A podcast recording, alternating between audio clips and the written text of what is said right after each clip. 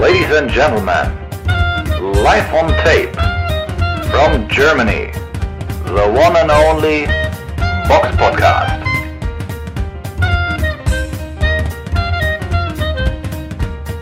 Hallo und herzlich willkommen zum Box Podcast, Ausgabe 380. Es ist der 6.11.2022 und heute mit dabei die Samira. Hallo. Und der Robert. Hallo Eugen. Wie immer beginnen wir mit dem Rückblick auf das vergangene Wochenende. Der Box Podcast Rückblick aufs vergangene Wochenende. Und da gab es eine Veranstaltung, ja, im schönen Porsche Zentrum in Hamburg. Da kämpfte Nina Meinke gegen Edith Solidat. Matisse, äh, sie gewann nach Punkten. Und es gab auf der Card ja eine Überraschung. Ne? Also die meisten, so wie ich das lesen konnte, weil es, es wurde nicht übertragen im Fernsehen, aber die meisten haben wir vermutlich gewonnen, bis auf Peter Kadiru, der in der ersten Runde gegen Marcos Antonio Adama K.O. ging. Also Wahnsinn. Oder A Amauda. Also Wahnsinn, Wahnsinn. Also damit hätte ich jetzt auch nicht, nicht wirklich gerechnet. Ich meine, der gute Peter Kadiru ja, wie soll ich sagen, man konnte schon so ein paar Schwächen von ihm erahnen ne, in, seinen, in seiner Aufbaufase. Aber dass, dass er da in der ersten Runde gegen solch ein Argentinier K.O. geht, das ist doch der Hammer. Also, das ist, das ist doch Wahnsinn. Wer, wer hätte das schon gedacht, ne?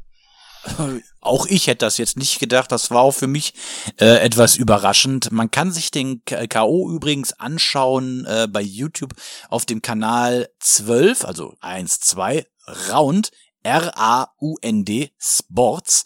Und da ist ein 45-minütiger Clip, äh, der heißt Shocked, Peter Kadiro Knockout. Äh, da könnt ihr euch dann auf jeden Fall die Szene angucken, wo Peter Kadiro in der ersten Runde K.O. gegangen ist. Ja. Also genau sieht man, also man sieht, wie es natürlich passiert ist und so, aber es ist so von, von der Ringseite gefilmt und man sieht leider nicht, wie, wie die Hand da einschlägt, aber sie muss wohl voll drin gewesen sein, weil der war eigentlich von der einen Linken dann so fertig, dass er dann sich einfach auch nicht mehr erholen konnte. Ne? Also ist schon schon ein kleiner Schocker gewesen, ja. Aber der Gegner hat ist ja auch ähm, ja Southpaw, ne? Also der hat schon ja, war jetzt nicht eine Bombe, so Überbombe, aber ich meine, wenn du gut platzierst, einen Kinnhaken kriegst, da geht fast jeder, glaube ich, runter. Also der war dann einfach auch mitgenommen, angeschlagen und dann ist er zwar wieder aufgestanden und konnte sich halt dann trotzdem nicht, ja, aber nicht mehr auf den Beinen halten. Ne? Ja, es war im Grunde vorbei. Ne? Also das ist Eigentlich schon, war ja, war es schon vorbei. Ja, also schon schon ein herber Rückschlag für Peter Cadiro. Ja, für seine Karriere auf jeden Fall. Natürlich auch jetzt für die neue Promotion, ne? wenn das dein erster Kampf dann ist. für so eine neue Promotion ist natürlich alles andere als optimal, aber okay. Es geht irgendwie für ihn weiter. Ich meine, ja, und mal schauen, wie er das verarbeitet. Das ist jetzt ja so die Frage, ja. ne, wie das so weitergeht in den nächsten Kämpfen. Korrekt. Und ja, da wünschen wir alles Gute, Peter Kadiro. Und dann hoffen wir mal, dass es irgendwie wieder, wieder aufwärts geht. Gut, ähm, ja, kommen wir zu der oder zu der nächsten Veranstaltung, die auch am Samstag, den 5. November stattfand, in der wunderbaren Etihad Arena im schönen Abu Dhabi veranstaltete Eddie Hearn, veranstaltete Eddie Hearn und Oscar de la Hoya, ja, den wahrscheinlich größten Kampf an diesem Wochenende und wahrscheinlich auch einer der größten Kämpfe dieses Jahres. Ja, Samira, Dimitri Vivol gegen Gilberto Ramirez. Du hattest ja ein bisschen, ich will sagen, du hattest ja schon ein bisschen mehr von Gilberto Ramirez äh, erwartet. Wurdest du dann enttäuscht? Ja. äh, ja, schon sehr eigentlich, muss ich sagen. Also, ähm, ja, wir hatten uns ja noch so ein bisschen über die sehr hohen ähm, Wettquoten zu Seiten Vivols ähm, gewundert, aber im Endeffekt, ähm, ja, waren die äh, korrekt, muss man so sagen, dass äh, Ramirez dann doch der krasse Außenseiter eigentlich in diesem Kampf war. Das muss man eigentlich schon so sagen. Und das hätte ich Natürlich hatte ich auch wie wohl einen Punktsieg, das haben die meisten vorher gesagt, vorher gesagt, aber dass das halt so ein klarer Punktsieg wird, das hätte ich jetzt ehrlich gesagt auch nicht gedacht und mir auch einen engeren Kampf gewünscht, weil ich einfach diese die Physis, also von jemandem, der irgendwie 1,89 ist und eine riesen Reichweite hat, dass der das nicht schafft, ähm, einen kleineren Mann auf Distanz zu halten, ist schon krass. Und dass der dann auch als größerer Mann die meisten Treffer nur mit Körperhaken kriegt oder sich, äh, sich sichern kann, ist halt auch sehr ungewöhnlich, weil eigentlich, wenn du groß bist, gehst du selten zum Körper. Natürlich bist du dann auch im Gesicht auf, wenn du dich so bückst und so. Also ist, äh, ja, also Ramirez hat mir nicht gut gefallen, muss ich sagen, auch wenn er jetzt keinen extrem schlechten Kampf gemacht hat. Er ist auch beweglich und so für seine Größe im Oberkörper, aber B-Boy war vielleicht auch einfach viel zu gut, aber ich habe äh, Ramirez nur eine Runde gegeben in diesem Kampf. Also ich habe das wirklich noch enger gepunktet als als die Punktrichter, die da zweimal 117, 111 und einmal 118, 110 haben. Ich habe halt 119, 109. Ich habe ihm. Aber dann ist das doch nicht enger. Dann ist das doch eigentlich. Äh, äh klarer meine ich. Hab, ja, genau, okay. nicht enger. Ja, genau, klarer gepunktet. Ähm, ja, genau. Ich habe sehr klar gesehen und ähm, ich fand echt, dass also Bieber war natürlich grandios, nicht seine Leistung runtersprechen, das perfektes Auge, extrem blitzschnelle Hände, ähm, viel technisch natürlich der bessere Boxer, das wusste man ja auch schon vorher, das war jetzt auch keine Überraschung eigentlich. Aber dass irgendwie der kleinere Mann dann so dem größeren so in den, in den Rückwärtsgang drückt, auch physisch irgendwie überlegen scheint, obwohl Ramirez da fast schon wie so ein Cruisergewichtler aussieht, und er gar keinen Jab hat, der irgendwie ein bisschen Power hat und Bivol auf Distanz hält, das hat mich schon überrascht. Ich finde, er hat seinen Jab komplett schlecht eingesetzt. Also ich weiß nicht, ähm, äh, warum er so boxt, aber irgendwie so für seine Füße nicht irgendwie adäquat, würde ich einfach mal sagen. Der hat einfach keinen guten Jab, muss man so sagen. Kein Jab irgendwie wie Klitschko oder so, der dich auf Distanz hält, der auch ein bisschen hart ab und zu ist. Der hat den gar nicht beeindruckt, Bivol. Und ja, das war jetzt natürlich, ja, natürlich sehr enttäuschend. Teilweise gute Aufwärtshaken und so. Seine besten Treffer waren halt wirklich zum Körper. Aber dass der sich da so auch stellen lassen hat, Bivol war ja auch echt topfit bis zum Ende. Mal hat er sich ein bisschen so Pausen zwischendurch kleinere genommen. Aber er hat ihn ja auch teilweise wirklich an den Ringseilen gestellt, so mit Haken, ne? So links, rechts, mit acht Händen oder so. Ähm, das war schon extrem krasse Leistung. Bivol auch sehr intelligent, ganz oft am Ring nach, wenn's, wenn der Gong kommt, zehn Sekunden vor Ende, so, dann packt er nochmal ein Finish hin, was ihm sowieso die Runde dann nochmal deutlicher sichert, also auch sehr kluges Boxen. Ja, hat den überpowert. Der kleinere Mann, der leichtere Mann hat den schwereren Mann überpowert, so muss man das sagen. Natürlich auch technisch ausgeboxt fast schon und ja, Ramirez sehr enttäuschend, ne? Der war viel zu wenig aggressiv. Der wurde, Ramirez wurde ab Runde 10 aggressiv und dann war es auch schon vorbei. Also der hat mir zu ja, der war gar nicht aggressiv eigentlich. Man kann aber auch echt sagen, das war da 2022 war das Jahr des Dimitri Bivol, oder? Der irgendwie, ja. der war zwar, wir, wus wir wussten zwar, der ist gut, der ist Weltmeister, der war da an dem Punkt, wo er war, war er zurecht, aber der ist ja immer so ein bisschen oder unter unter, unter dem Radar, ne? Ja. ja, so viele hatten den nicht so wirklich richtig auf dem Schirm. Und jetzt, wo dann Sal Alvarez und einen Ramirez geschlagen hat, also ich glaube, ich glaube, jetzt stehen die richtig, richtig, richtig großen Zahltage für den an. Ja, Aber jetzt, klar. jetzt ist, es, ist er der Mann, den es, als, den es zu schlagen gilt. Oder er ist der Mann, der noch gegen BTV antreten muss, ne? kann man auch so sehen. so oder so, er muss geschlagen werden. So oder werden. so, aber er möchte das ja auch. Er hat es nach dem Kampf gesagt, dass er gegen ihn gern boxen würde. Ich meine, er ist auch im Interview sehr sympathisch, ne? sehr auch auf dem Boden geblieben. Er weiß, wie das Boxgeschäft läuft, aber er wird trotzdem gern gegen BTV boxen. Der hat jetzt immer anders erstmal. Also der ist auch irgendwie ganz auf dem Boden geblieben, so sehr, ja, ein ruhiger Kerl. Zurückhaltender Typ dafür, dass der so eine Maschine im Ring ist. Das ist halt wirklich so ein bisschen sehr nüchtern dann teilweise auch, aber man muss sagen, er ist im Ring wirklich eine Maschine, ne? Also das ist echt so, ja, da hätte halt am Ende nur noch so der Knockout gefehlt, ne? Das wäre dann so, ja.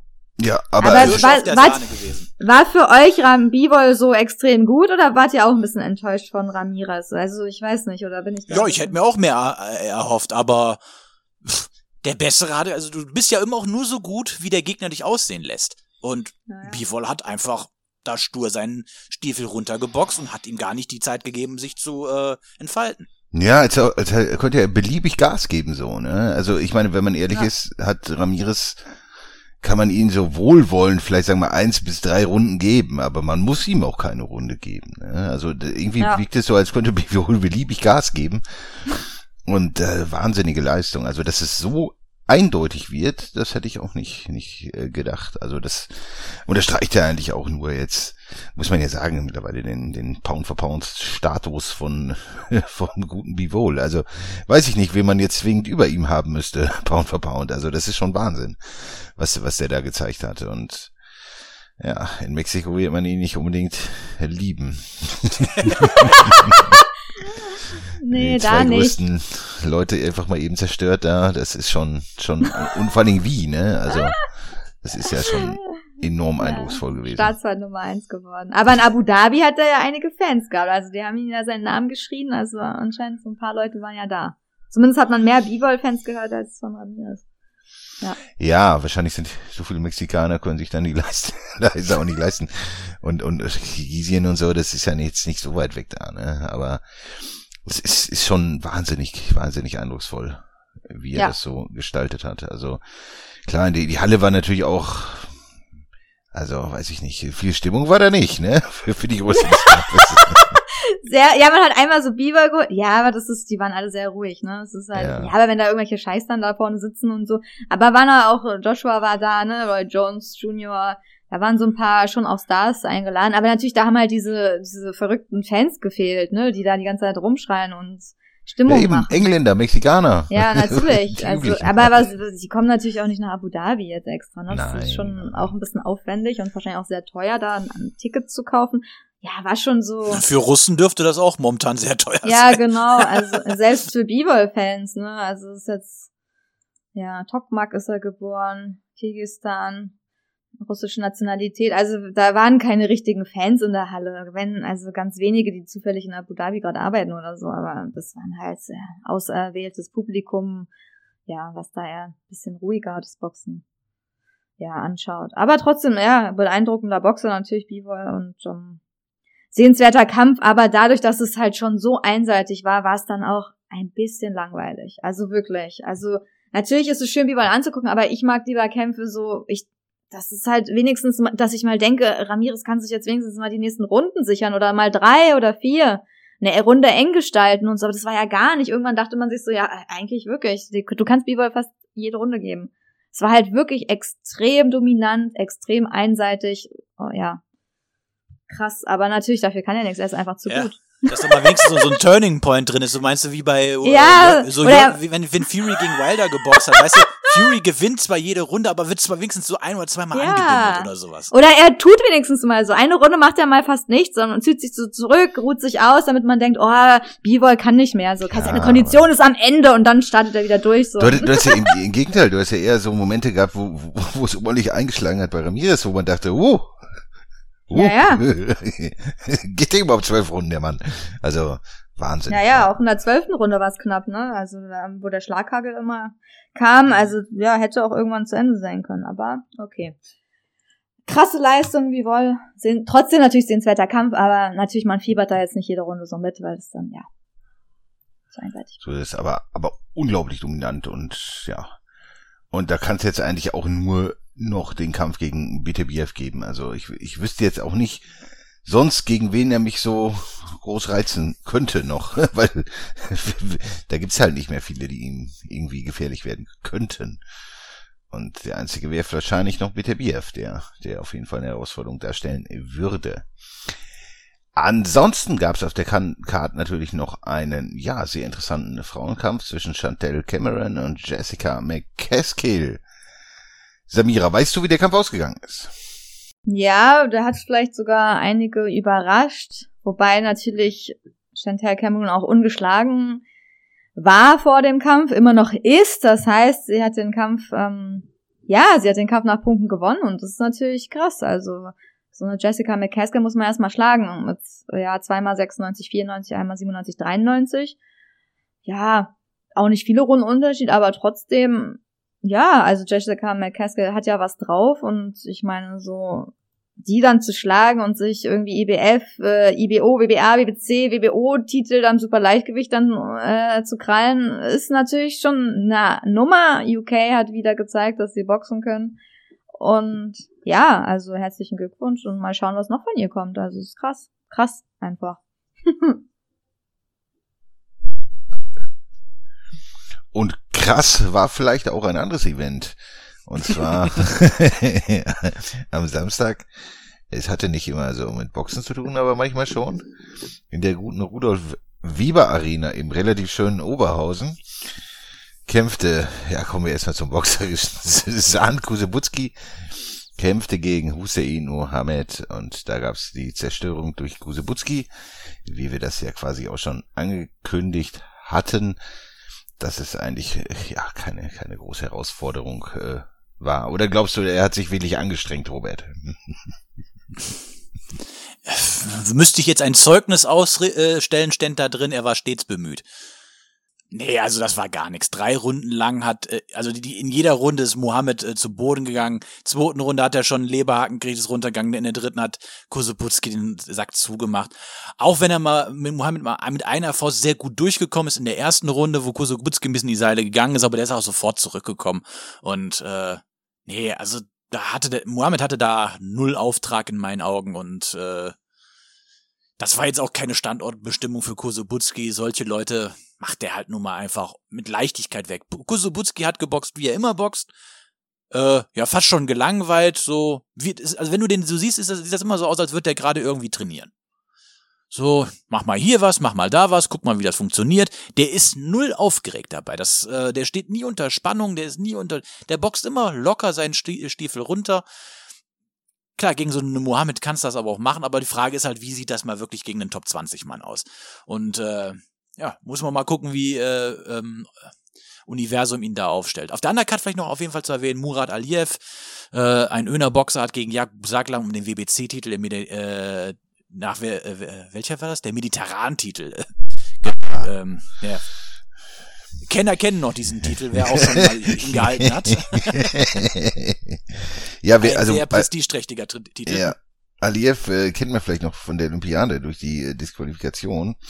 Da ist er auf jeden Fall äh, ja eher bekannt geworden und ist auf jeden Fall ein relativ spannendes Prospekt. Oder wie, was denkst du, wie die Reise oder wo die Reise hingeht bei ihm? Das muss man abwarten. Also äh, Saklam 46-7, Saklam kennt man jetzt aus diversen deutschen Ansetzungen. Ähm, ist mittlerweile 45 Jahre und hat Aliyev schon hier und da ein bisschen gefordert, einfach durch seinen der sehr unorthodoxen Stil in Form von, der hatte also die Körperhaltung von einem Müller, der der Säcke getragen hat, also Ko Kopf nach vorn und äh, Hände vors Gesicht und ist einfach reingerannt in den Mann. Ähm, und der hat da halt rundenlang nur gefressen, also aber trotzdem kam der halt immer wieder an Aliyev ran, obwohl der mit zwei Meter zwei ja den sich eigentlich locker auf Distanz hätte halten können. Ähm, weiß ich wirklich noch nie. Also er wirkte hier und da wirkt er manchmal so leicht verletzlich, aber mit zwei Meter zwei und wirklich gut austrainiert, eine gute Physis, gute Technik. Kann interessant werden, aber ich mag, vermag mich jetzt noch nicht so sagen, uh, der wird mal so ein Contender. Das, das will ich jetzt noch nicht sagen. Das Potenzial ist auf jeden Fall da. Und äh, Potenzial ist auch bei José Ladue da, der eigentlich gegen Ali Kidin kämpfen sollte, aber er trat nicht an. Warum auch immer, vielleicht konnte der Gegner nicht, vielleicht konnte Ladue nicht, also dazu konnte ich nicht wirklich was äh, finden. Aber es wird sicherlich Gründe geben. Wen man noch erwähnen sollte auf jeden Fall ist Dimitri Asanau, ein äh, belarussischer Leichtgewichtler, der jetzt in den letzten, auf den letzten Universum Cards gebaut hat. Also da haben sie, muss man sagen, schon wirklich einen echt guten Boxer unter Vertrag. Äh, macht wirklich Spaß, dem zuzusehen. Klar, mit Ramiro Blanco, ein 18, 15 Mann äh, aus Südamerika, hat man sich natürlich einen Aufbaugegner, gut, aber der hat acht Runden lang gut mit dem gespielt. Also das war schon ganz nett anzusehen. Muss man, also der, der kann schon was. Und da bin ich gespannt, äh, wie der sich so entwickelt. Hoffentlich wird er da äh, gut gefördert.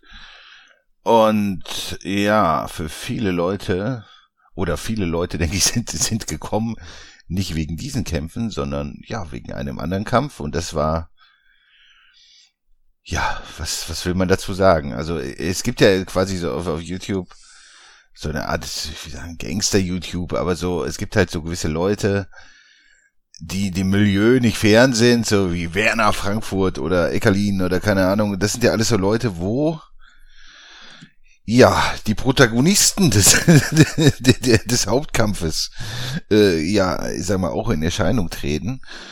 Und es war schon äh, etwa wenig skurril, oder wie, wie kann man das am besten beschreiben, Robert? Ja, die ganze Veranstaltung wird dadurch natürlich total skurril.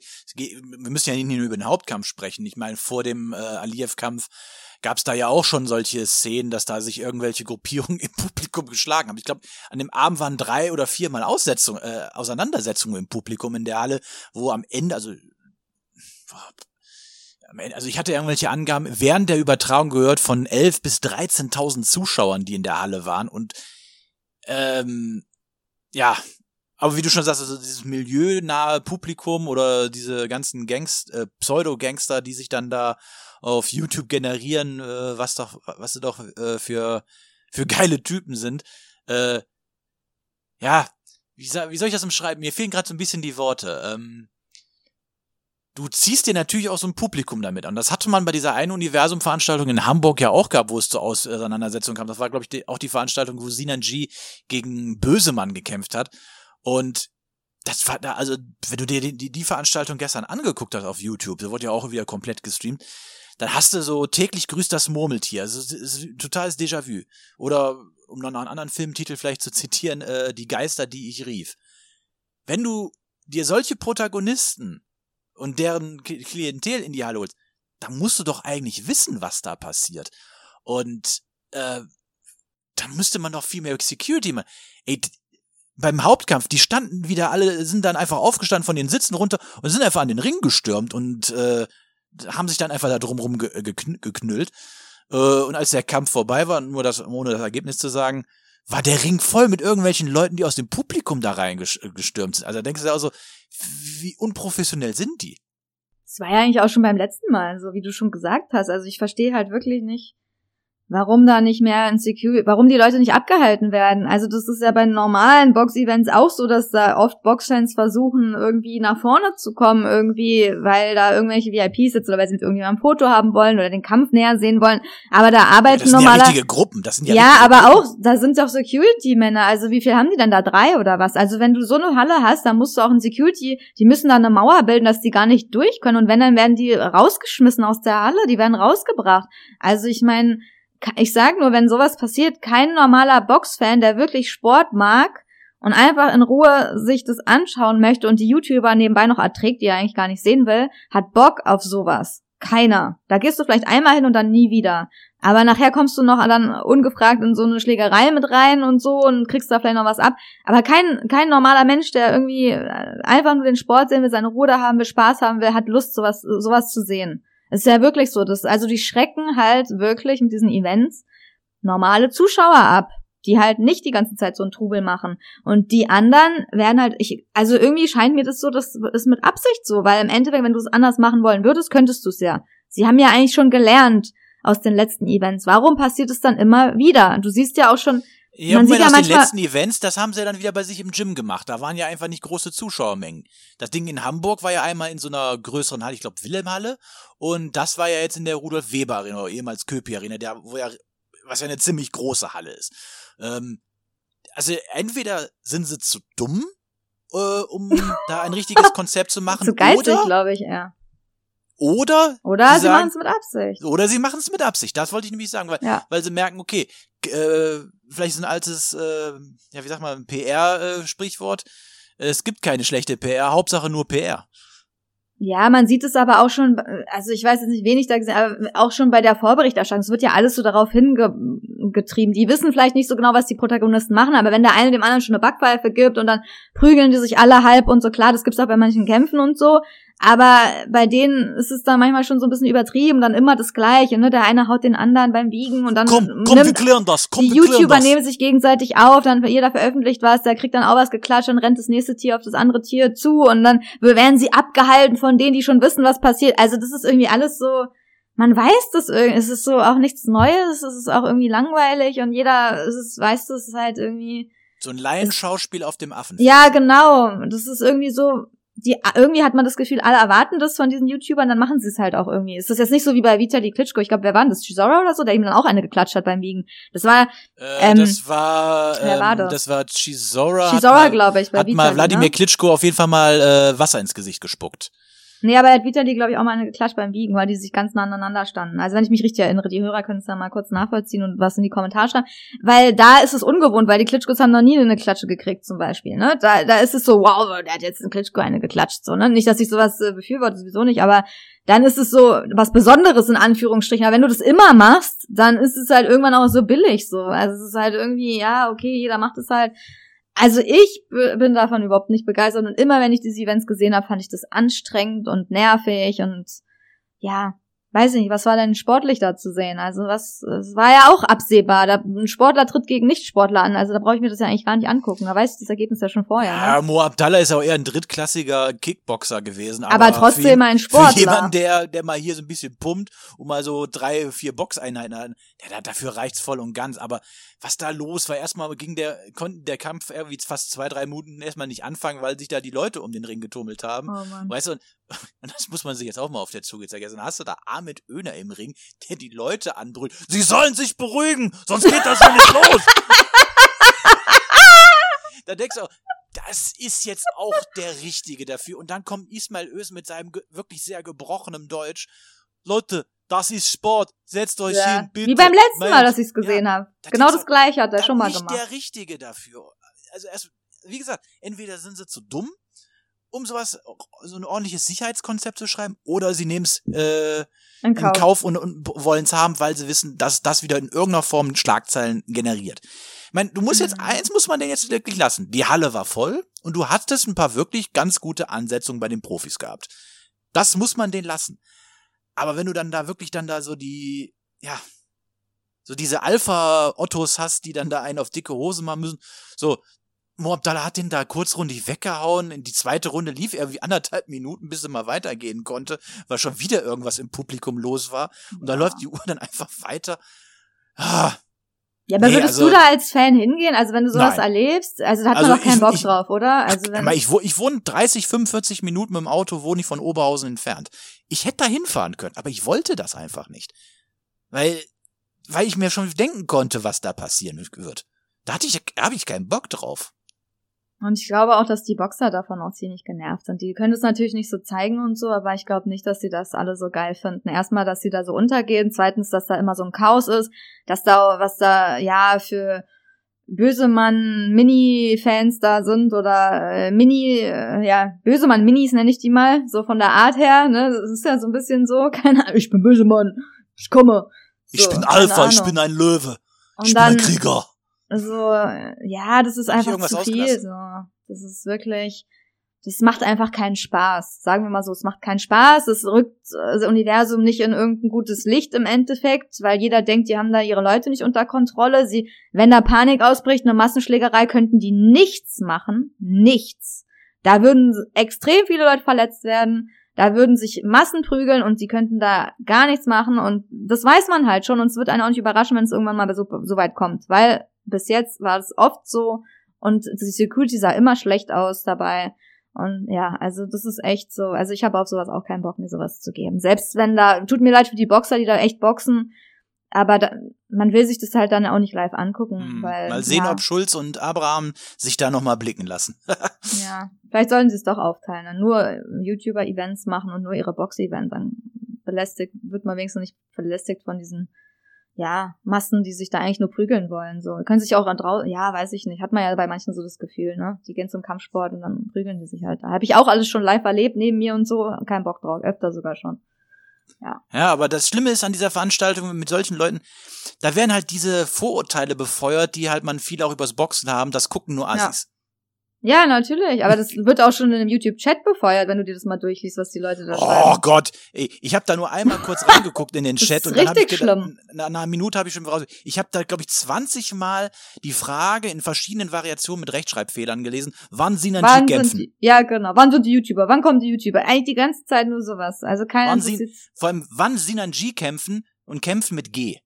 Ja, das ist halt nur so, ja, okay, weil vielleicht werden sie auch äh, zehn oder so, die das gucken, aber keine Ahnung, aber ja, also ich, ich glaube nicht, dass es so wirklich so abfärbt, dieser Hype von den YouTubern, die da boxen, auf die Boxer, dass die dadurch mehr Fans haben. Ich glaube, das ist ein Wunsch, aber ich glaube nicht, dass es das so passiert, weil ich glaube nicht, dass wenn da keine YouTuber mehr sind, dass die YouTube-Fans jetzt so Box-Fans geworden sind, dass sie auch plötzlich Kosobutski irgendwie in Hamburg unterstützen werden und da in den Ring gehen. Ich glaube, das funktioniert so nicht, wie sie sich das ausrechnen. Na klar werden die Boxer bekannter bei denen, aber Fans bleiben sie trotzdem von Sinanji. Ist halt so. Und Ja, nicht ja. von Kosobutski. Aber ich hoffe natürlich, dass sich das irgendwie ändert, aber also Ach, da wenn fällt mir ja mal gerade ein, Sinanji hat übrigens durch K.O. verloren. Das sollten wir vielleicht noch mal erwähnt haben. Falls, falls das überhaupt jemand interessiert hat. Naja, Ja, kommen wir mal okay. wieder lieber zu richtigen Ja, sportlichen weiter. Events, äh, die nächste Woche stattfinden. Die Box Podcast Vorschau auf kommende Kämpfe. Und da gibt es eine Veranstaltung am Samstag, den 12. November im wunderbaren Argon Sportpark in Charlottenburg in Berlin von Ingo Volkmann. Und ja, das ist die Frage, ne? Die Karte ist anscheinend auch noch nicht wirklich so groß gefüllt. Ähm, wenn man jetzt bei Boxrec reinschaut, sieht man, ja, was sieht man da? Thomas Piccirillo gegen TBA. Und äh, ja, angeblich soll auch noch Jake Wilshire dort kämpfen gegen Damiano Falcinelli. Samira, kannst du dazu irgendwas sagen? Nee, ich kann dazu gar nicht so viel sagen, weil man findet leider nirgendwo die ganze Fightcard, was mich auch ein bisschen nervt bei so einem Event, wo man schon Tickets für kaufen kann. Und wenn heute, irgendwie am 12. November, eine Woche vorher, nur äh, Thomas Piccirillo da steht gegen TBA äh, Mittelgewicht, dann ist es irgendwie ein bisschen schwach, würde ich mal sagen. Also, dass man noch nicht mal, man weiß zwar so ungefähr, wer von den Argon-Boxern da in den Ring äh, steigt. Äh, ist ja schon mal gut, äh, dass äh, Jack Wilker da in den Ring steigt gegen den Italiener. Aber ja, dass du die ganzen Gegner nicht kennst und dass das alles nicht eingetragen ist, also weiß ich nicht, finde ich ein bisschen schwach so. Also ja, deswegen können wir dazu, ist ja auch dann auch, kann sich auch alles jetzt noch ändern, wenn wir jetzt auch bei manch, es stehen schon manche Gegner, auch Falkinelli habe ich noch woanders gefunden, so keine Ahnung, ob das vielleicht auch noch geändert wird, aber gehen wir darauf lieber nicht ein, weil solange nichts feststeht. Genau. Ja. Und ähm, ja, sonst ist auch das Wochenende relativ überschaubar. Es gibt noch eine Veranstaltung in im schönen Moskau, da in der guten USC Sowjet Wings Halle, Arena, Stadion, keine Ahnung, was auch immer, sind noch ein paar ganz nette Kämpfe. Unter anderem, ja, vielleicht äh, hierzulande Igor Michalkin ist ja noch ganz bekannt. Der kämpft gegen Demurod Sati Baldiev. Ein wundervoller Name. Und äh, ja, die anderen Begegnungen jetzt auszu zu erwähnen, äh, spare ich euch, weil die, die Namen sind alles andere als leicht auszusprechen, so dass wir Vielleicht, Ja. vielleicht, haben wir, vielleicht haben wir ja auch Zuhörer, die uns nur einschalten, um zu, äh, zu hören, wie wir bei den Namen versagen. ja, Wie Adam Kovnatski oder Kovnacki, Robin es- Krasnitki. es geht schon, also unter anderem Rockman Akmekanov, genau Ahmed gegen Kanov wahrscheinlich, aber Genau. schon ein krasser Name. Rockman, yeah. Ich mag ja diese, diese, diese russischen Namen, also ich finde es geil, aber ist ja immer Geschmackssache, ne? Und ja, vielleicht kann man, gibt's irgendwo einen Stream oder so, aber es ist natürlich in diesen Zeiten wahrscheinlich auch nicht ganz so leicht, ne? Jetzt wissen wir wahrscheinlich auch, warum Igor Mikalkin nicht gegen Karo Murat angetreten ist, ne, weil er Ja. Ist wahrscheinlich nicht aus. Russland rausgekommen. Ja, weiß nicht. Ich Ist auch glaube, der schwierig, in ne? Deutschland, oder? Der, in- ja, ich glaube, der wohnt in Hamburg, oder? Und Ich glaube nicht, dass der in Russland wohnt. Ja, Ich glaube, er hat einfach mehr Geld gekriegt dafür, dass er in Russland antritt. Würde ich Vielleicht. einfach mal sagen. Wer weiß, okay. ne? Wer weiß, was da Ja. die Hintergründe ist. Aber also im Moment aus Russland auszureisen ist, glaube ich, jetzt auch nicht so ganz leicht. Ja. Ja, gut. Ähm, das wäre schon gewesen mit der Vorschau. Kommen wir zu den News. Die Box Podcast Nachrichten. Und bei den News gibt's ja so viel Neues nicht. Aber etwas. Du hast so ein bisschen finden können, Samira. Ja, also erstmal eigentlich eine gute Nachricht für alle Fans von Agit Kabayel und zwar boxt er das erste Mal in seiner Heimat Bochum. Am 28. Januar wurde von SES ein Event angekündigt und ja, der Gegner ist jetzt noch nicht bekannt, aber Heimkampf vor heimischer Kulisse ist wahrscheinlich was Besonderes ähm, für Kabayel und ich denke, für ihn ist es eh gut, sehr aktiv zu sein und viel im Ring zu stehen. Ich bin gespannt, ähm, ja, wer da der Gegner sein wird. Also Also ich tippe schon mal auf, auf einen, jeden Fall einen sehr, sehr, sehr machbaren Gegner, äh, der sich in die, in die Tradition der letzten Gegner irgendwie einfindet, äh, weil ich glaube nicht, dass er sich in Bochum in der, in der Ruhrkongresshalle äh, da die Blöße geben möchte. Ja, wahrscheinlich. Da will man wahrscheinlich glänzen, ne? wenn du da zu Hause auftrittst. Deswegen. Aber ja, mal, mal schauen, aber ho hoffentlich wenigstens ein bisschen eine Aufgabe, aber will ich jetzt kein hochkarätiger Name sein. Dafür müsste er eh ins Ausland gehen, ne? Die kommen auch nicht nach Deutschland, so würde ich einfach mal sagen. Aber er So boxt wie- wieder und das ist gut. Das ist schon mal positiv. Ja, ansonsten äh, ins Ausland geht Michael Eifert gegen Jean Pascal. Anfang 2023 soll es da wohl einen IWF-Ausscheidungskampf geben. Ja, aber ich glaube, wir haben in irgendeinem Kon- Kontext darüber schon mal gesprochen, dass das so kommen könnte. Ja, aber große Erwartungen, oder mit großen Erwartungen wird Michael Eifert da wahrscheinlich nicht hinreisen.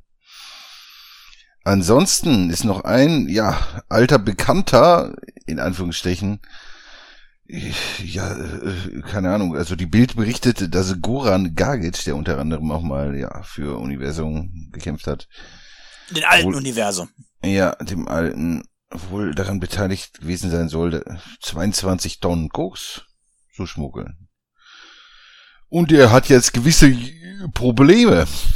Ja, also er ist, also mir persönlich, war, er ist wirklich kein, kein großer Begriff, also es ist auf Echt jeden nicht? Fall. Sein Gesicht auch nicht? Also mir vom Gesicht her sagt er. Ja, ja, aber er war jetzt irgendwie auch nie so die, die A-Liga damals, ne? Der ist eher so, weiß nicht, äh, verheizt worden, ne? Und, und danach wirkte es so, als wäre er mehr als, als Journeyman unterwegs gewesen und er muss da auf jeden Fall, ja, in irgendwelche dubiosen Machenschaften wohl verstrickt gewesen sein, also. Ja, in Amerika vor allen Dingen, ne? Also Ja. anscheinend war er, er war ja bei der WBO Convention, also in San Juan, Puerto Rico. Also hat ja schon was mit Boxen anscheinend noch zu tun oder ihn interessiert. Wer weiß, warum er da war. Ich meine, er ist ja nicht mehr aktiv. Keine Ahnung, was er da noch so macht. Er hat 2012 seine Karriere beendet. Mm, Und ja, war früher im Schwergewicht. Er wurde unter anderem auch von Fritz Dunek, ähm, ja, trainiert und ja, wer weiß, ja, irgendwie wurde er dann auf dem Weg, glaube nach ähm, nach Florida, ähm, ja, aber am Flughafen äh, der Ausreise ähm, festgehalten. Ach genau, er wollte weiter nach Miami und ja, auf jeden Fall der Vorwurf, er soll an der Logistik von ja von sage und schreibe 22 Tonnen Kokain ähm, beteiligt gewesen sein. Und es soll anscheinend auch ein Informant ge irgendwie ja den Tipp gegeben haben den US-Behörden und ja das sieht natürlich schlecht aus, wenn du da irgendwie mit beteiligt bist und ja, das Kokain soll irgendwie aus Kolumbien gekommen sein und ja, krass, also da, ja, hat wahrscheinlich nicht genug Geld mit dem Boxen verdient, keine Ahnung, aber krass, so eine Geschichte da nochmal so zu hören von manchen. Ja, mal schauen, wie das weitergeht, auf wenn nochmal zurückkommen. Genau, wenn es da nochmal irgendwelche Meldungen geben sollte, dann werden wir darüber reden. Genug geredet haben wir ja heute schon und ähm, ja, wollt ihr sonst noch irgendwas erwähnen oder loswerden? Natürlich, wir haben doch noch News. Ah, Robert, willst du anfangen oder wie wollen wir das? Auf Naja, Instagram also- Beef wollen wir noch eingehen. Ja, wir wollen vielleicht genau, ist es jetzt eine Nachricht? Weiß ich nicht. Auf jeden Fall, ich würde sagen, wir greifen mal ein bisschen Instagram oder Social Media Gossip auf. Äh, und zwar, wir haben, äh, das werden also unsere, die Zuhörer, die uns jetzt bei YouTube sehen können, es dann auch sehen. Die alle anderen können es leider nur hören. Äh, ich empfehle also, geht mal auf unsere YouTube-Seite, denn da zeigen wir jetzt dann vier Screenshots, die wir auf dem äh, Story-Feed von Christine Hammer abgefotografiert haben, ähm, wo ein kleiner Schriftverkehr zwischen ihr und Mahmoud Schaf, äh, nennen wir es mal, festgehalten wurde wo er sich Mahmoud Shah jetzt nicht gerade von seiner äh, charmantesten Seite gezeigt hat. Ne, Samira? Das ist ja noch nett gesagt, ja. Also, Ich versuche also diplomatisch zu sein. Ja, naja, wir haben natürlich auch nur die Sachen, die von äh, Christina Hammer dann in ihrer Insta-Story veröffentlicht wurden. Deswegen ist jetzt keine Gewähr für die vollständige Konversation, die die beiden geführt haben. Aber es wirkt so, als hätte alles auf einem anderen Profil irgendwie angefangen. Wir haben es jetzt auch nicht gefunden. Und zwar hatte da ähm, Christina Hammer einem ähm, einen Saidi Khan geantwortet, can you teach him boxing? Und bezog sich darauf anscheinend auf Mahmoud Shah was worauf er dann angefangen hat, äh, schon eigentlich unter der Gürtellinie zu antworten. Also die haben irgendwie auf Englisch geschrieben. Ähm, komm nach Dubai, also komm to Dubai, work for me, baby, make some cash, you need it. Sugar Daddy is here for you.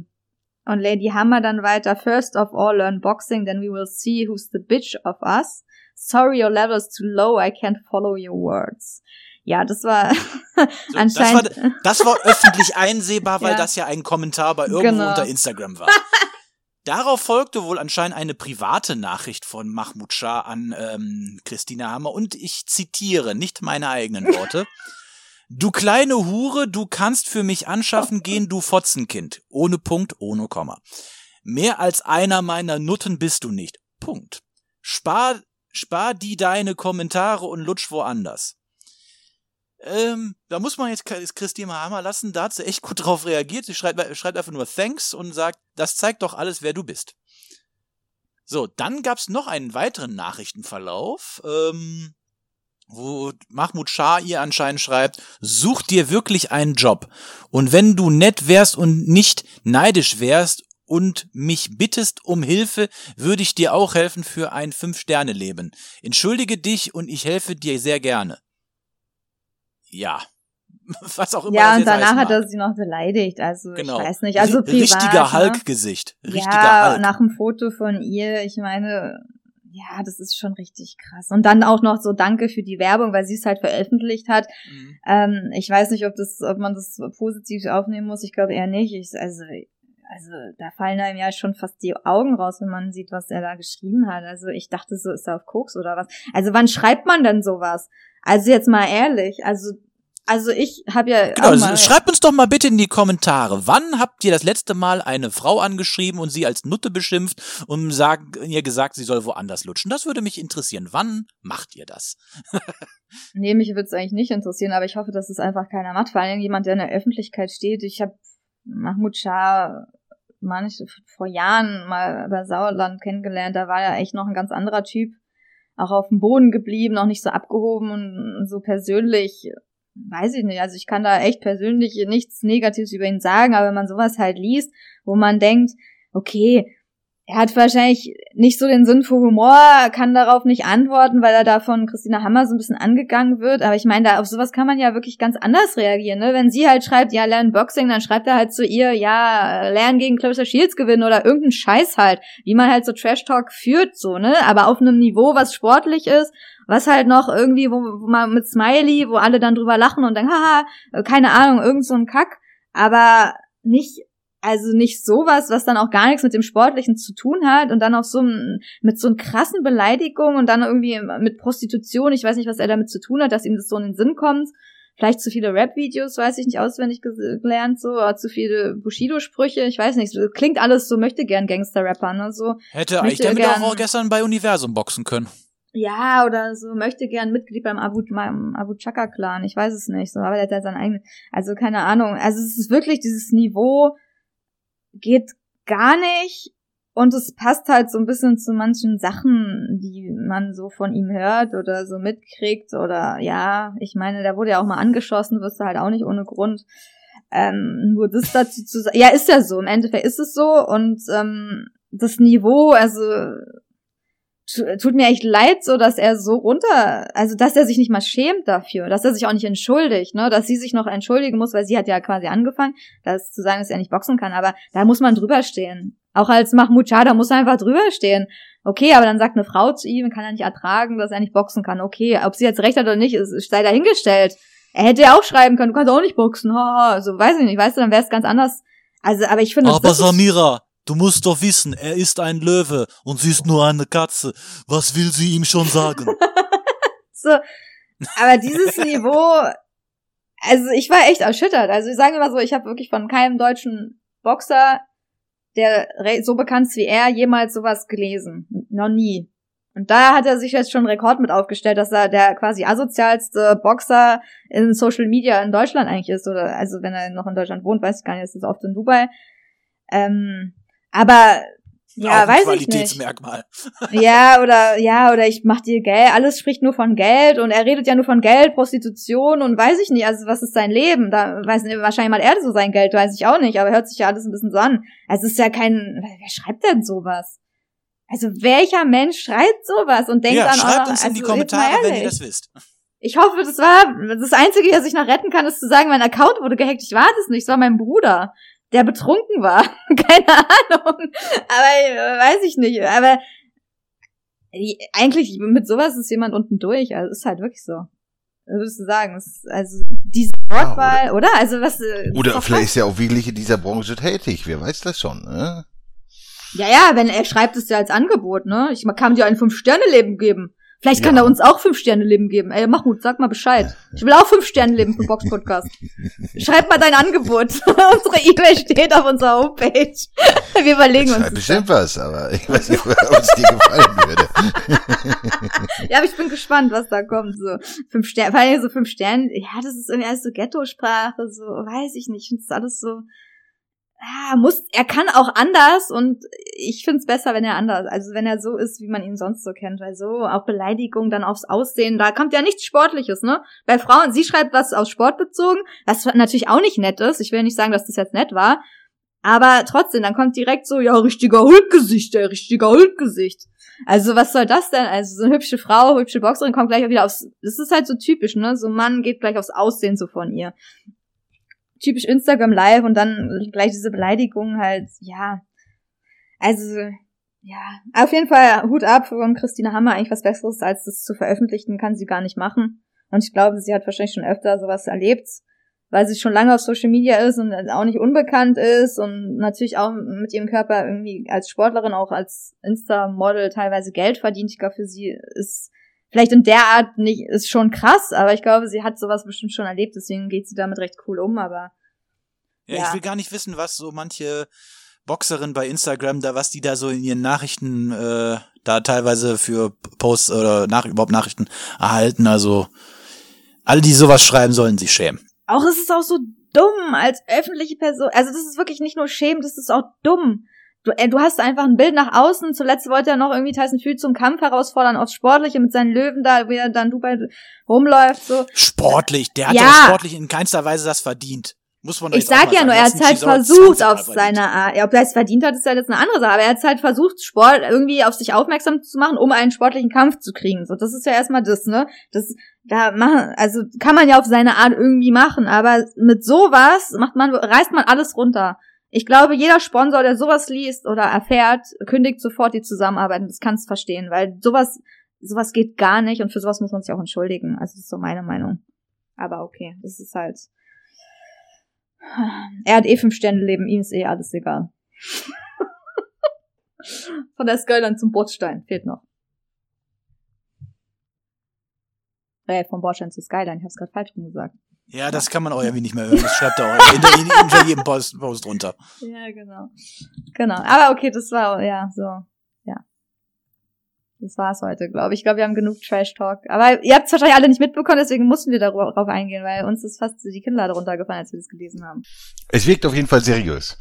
Äh, ansonsten, liebe Hörer, ähm, ja, liked uns, teilt uns, empfiehlt uns weiter oder wenn ihr sonst Fragen an uns habt oder was auch immer, dann oder oder irgendwelche, sagen wir mal, ihr ähnliche Beobachtungen macht, freuen wir uns auch immer über Hinweise über solche Dinge.